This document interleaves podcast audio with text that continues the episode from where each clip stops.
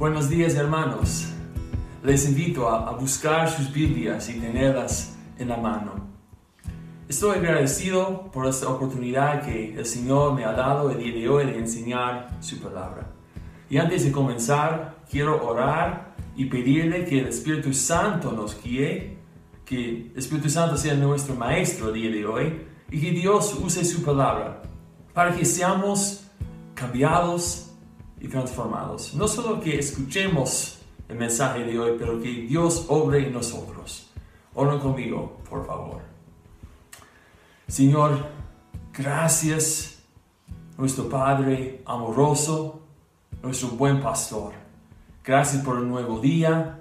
Gracias, Padre, por tu gran amor, la gracia y por el tema de hoy, por cómo estás obrando en nosotros en este proceso de la santificación.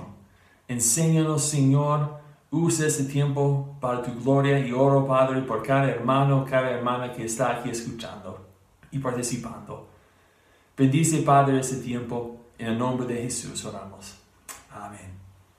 Amén.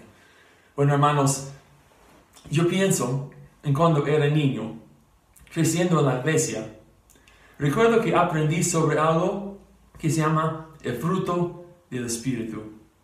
También puedo recordar durante los tiempos de la escuela dominical cuando coloreaba imágenes de frutas como manzanas, naranjas, fresas y uvas. Cada fruta tenía una palabra que se identificaba como uno de los frutos del Espíritu. Y obviamente este recuerdo me ha quedado grabado aquí durante muchos años. Y si fuiste criado en la iglesia como yo, o si tienes hijos pequeños ahora, tal vez tú también puedes relacionarte con esto. En mi tiempo de preparación de este predica, mi hija me, me demostró algo así, ¿no? bueno, y les invito que, que cuando era niño y aprendía sobre los frutos del Espíritu que, que han visto, no tenía idea de que el pasaje que vamos a estudiar hoy, el pasaje que que contiene la lista del fruto espiritual, tiene mucho que ver, mucho que ver con la santificación. Y el día de hoy no vamos a mirar en profundidad cada fruto del Espíritu, más bien vamos a, mirar el pasaje de la Biblia en el que están incluidos para comprender cómo se aplican a nuestra santificación. ¿Ya tiene su Biblia en la mano? Por favor, ábranla al libro de Gálatas. Hoy vamos a leer el capítulo 5, del versículo 16 al versículo 25.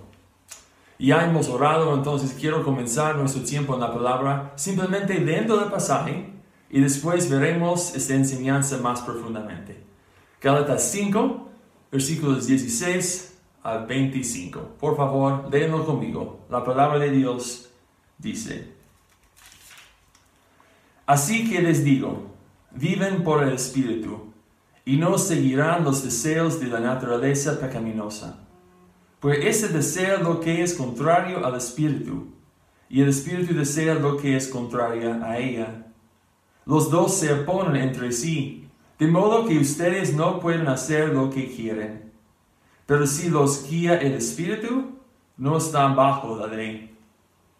Las obras de la naturaleza pecaminosa se conocen bien inmoralidad sexual, impureza y libertinaje, idolatría y brujería, odio, discordia, celos, arrebatos de ira, rivalidades, disensiones, sectarismos y envidia, borracheras, orgías y otras cosas parecidas. Les advierto ahora, como antes lo hice, que los que practiquen tales cosas no heredarán el reino de Dios. En cambio, el fruto del Espíritu es amor alegría, paz, paciencia, amabilidad, bondad, fidelidad, humildad y dominio propio. No hay ley que condene esas cosas.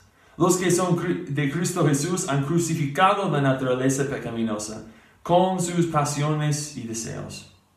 Si el Espíritu nos da vida, andemos guiados por el Espíritu. Amén, hermanos. Y como mencioné antes, Estamos hablando este mes sobre un tema muy importante en la fe cristiana. Se llama la santificación. Y es importante recordar que la santificación es un proceso continuo de transformación, proceso, un proceso activo de transformación que ocurre en la vida de cada creyente y, que nos aleja del pecado y nos lleva a la justicia. Si has puesto tu fe en Jesucristo como tu Señor y tu Salvador, hermano, hermana, ahora estás siendo santificado, ya estás en este proceso. Y también debemos recordar dos cosas más que hemos aprendido hasta ahora en esta serie. La primera cosa es que el Espíritu Santo es quien nos santifica. Él es el agente del cambio. No se trata simplemente de nuestros esfuerzos de perfeccionarnos. Y segundo, que la palabra de Dios es el medio por el cual somos santificados. Al escuchar la verdad, a comprender la verdad y al obedecer la verdad que hay en la palabra de Dios. O en otras palabras, podemos decir que somos santificados por el Espíritu Santo cuando Él nos enseña la verdad de la palabra de Dios y nosotros permitimos que esas verdades nos transformen. Eso nos lleva a nuestro pasaje de hoy en la carta de, de, Pablo a los creyentes en la ciudad de Galacia, o podemos decir los Gálatas. Y a lo largo de la carta, Pablo discutió con ellos la diferencia entre dos cosas, entre la ley y la gracia.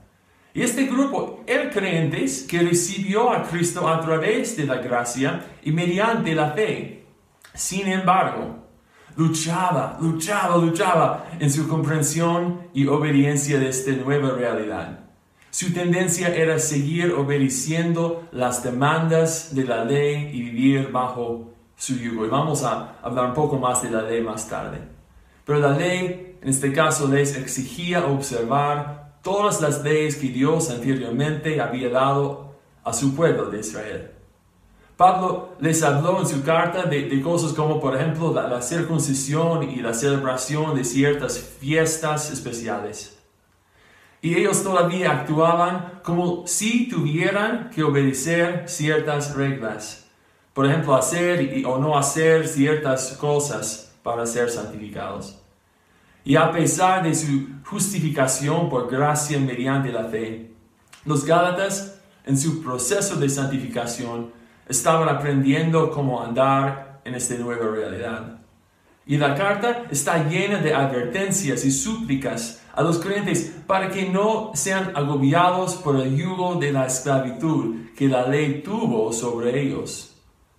Esas fueron palabras fuertes para una iglesia que él amaba y cuidaba mucho, pero les dijo esas cosas para ayudarles a recordar que habían sido salvados por la gracia y fe en Jesucristo y no por las obras de la ley. Entonces no deberían esforzarse por ser perfeccionados o, santificados tratando de, de obedecer la ley, sino que deberían buscar esta santificación a través del Espíritu Santo que obró en ellos.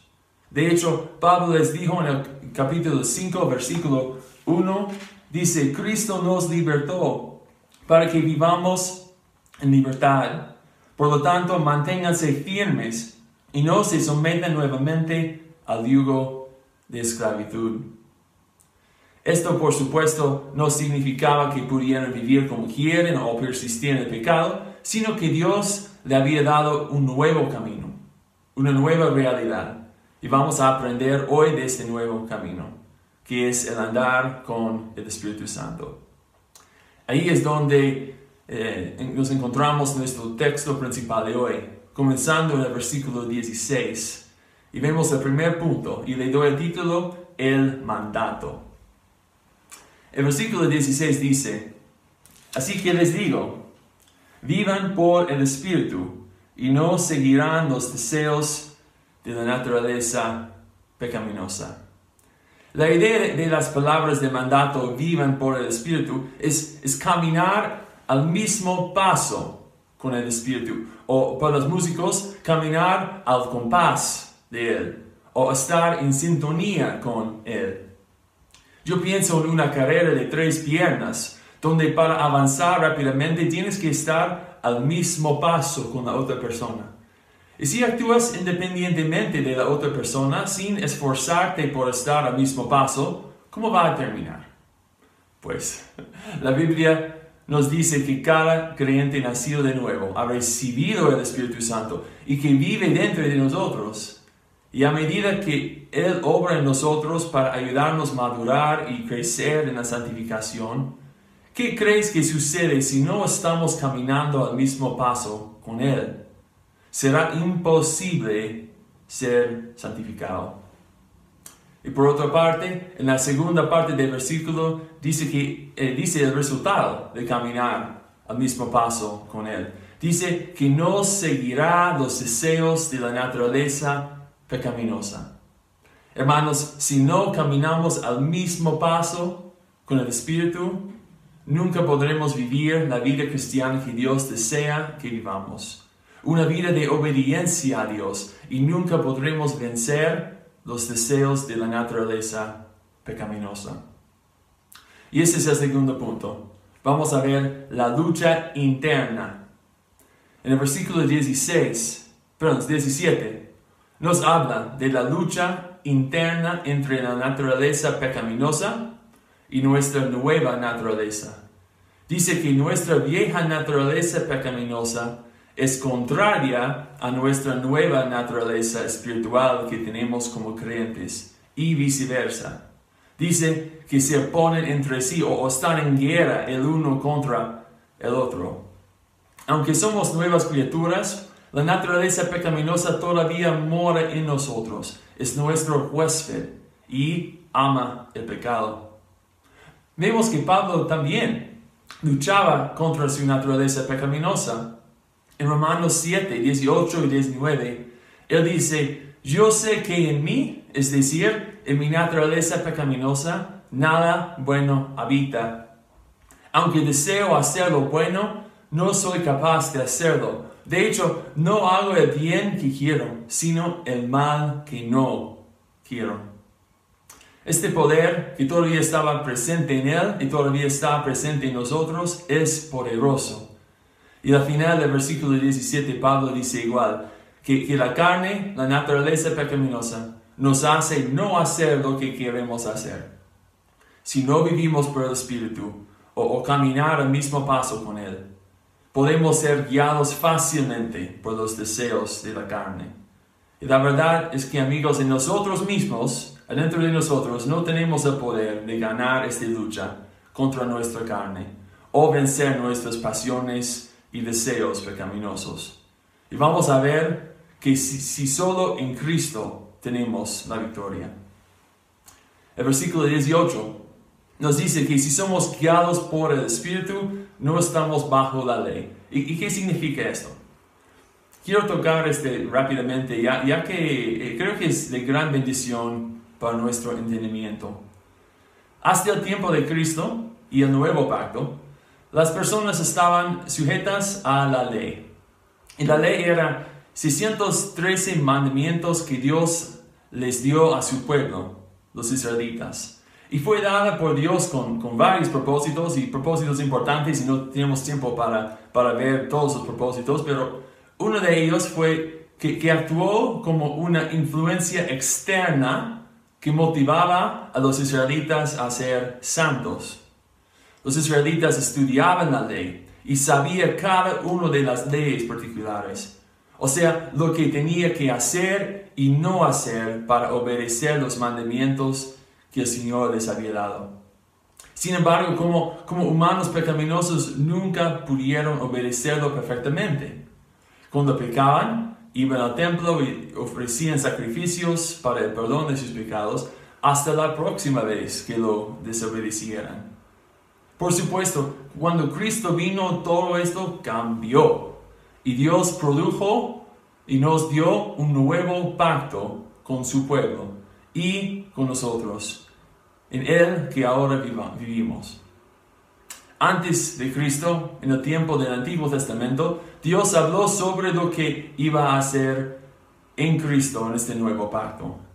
Él dice en Jeremías 31-33, que pondría su ley en su mente y que la escribiría en su corazón. Y en Ezequiel 36, 27 dice que infundiría su espíritu, ¿dónde? Dentro de ellos, para que sigan sus preceptos y obedezcan sus leyes. Y vemos un gran cambio en cómo Dios iba a operar cuando se trataba de la ley. Les digo que, ya no tendrían una presión externa para vivir de cierta manera, a fin de hacerse santo, sino que su ley estaría escrita en sus corazones y en sus mentes, que les daría el Espíritu Santo y que a través de él se motivarían a seguir y obedecer sus mandamientos. La obligación ya no vendría de una ley escrita de, de 613 mandamientos, sino que vendría por andar al paso con el Espíritu Santo. Miren lo que dice también Filipenses 2.13. Dice, pues Dios es quien produce en ustedes tanto el querer como el hacer para que se cumpla su buena voluntad. Hermanos, hemos sido liberados de la ley y su yugo. Y ahora debemos caminar en el Espíritu y estar motivados para obedecer a Dios al estar sincronizados al mismo paso con Él en obediencia a su palabra. Y si conoces la historia de Pablo, quizás recuerdes que antes de conocer a Cristo, él era un hombre muy religioso. De hecho, en Filipenses 3:6, él dice que en cuanto a la justicia que la ley exigía, que él era intachable.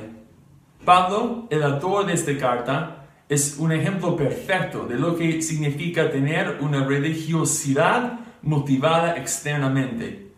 Antes de llegar a conocer a Cristo, no estaba motivado internamente a observar la ley de Dios no estaba caminando por el Espíritu. Él, en cambio estaba obligado a observar la ley de un celoso deseo de ser considerado justo y santo. Y todo esto sin haber conocido a Cristo y sin haber recibido la salvación. En el siguiente versículo, él declaró que, que consideró cualquier ganancia que recibió a ser intachable al respecto a la ley como una pérdida total por causa de Cristo. Él es un ejemplo de cómo vivir una vida religiosa motivada externamente y no por el Espíritu no te hará ganar nada al respecto a, a tu santificación. Ese nos lleva a nuestro tercer punto y le doy el título los resultados o podemos decir los frutos. Mira los versículos 19 a 21. Aquí Pablo hace una lista de cosas que vienen naturalmente a nuestra naturaleza pecaminosa. Él dice que las obras de la naturaleza pecaminosa se conocen bien.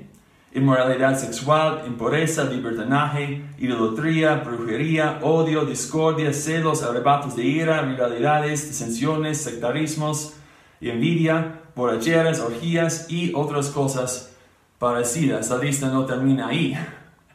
Él les advierte después de nombrar las cosas que quienes las practican no heredarán el reino de Dios. Son cosas que producen naturalmente nuestra carne. Son cosas que sucederán si uno no está caminando al mismo paso con el Espíritu. Y después, en contraste, ya llegamos al fruto del Espíritu. Vemos una lista de fruto en contraste, ¿no? Que vamos a producir eh, cuando estamos guiados por el Espíritu, van a, van a dar naturalmente este fruto. Y ven conmigo los versículos 22 y 23. Dice que en cambio, el fruto del Espíritu es amor, alegría, paz, paciencia, amabilidad, bondad, fidelidad, humildad y dominio propio. Y podemos decir mucho de, cada fruto, es verdad, podemos estudiar cada fruto, ¿no? Pero quiero que observen que esas cosas no son acciones específicas que un creyente hará o no hará, sino más bien son, son rasgos y actitudes de, de carácter que un creyente tendrá y demostrará regularmente en su vida. Son los resultados de, de, resultados de caminar al mismo paso con el Espíritu. Y esas son características de, ¿de quién? Son características de Jesús.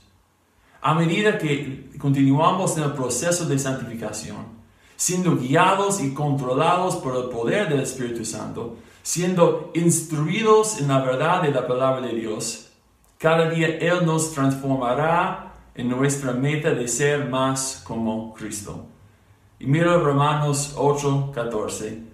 Dice que todos los que son guiados por el Espíritu son hijos de Dios. La respuesta natural a ser un hijo de Dios es caminar según el Espíritu. Luego Pablo dice que contra esas cosas, los frutos del Espíritu, que no hay ley.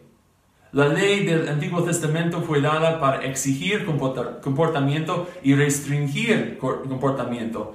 Y Pablo nos dice aquí que no se necesita ninguna ley para producir esas características en nosotros, sino que vienen como resultado de caminar a paso con el Espíritu.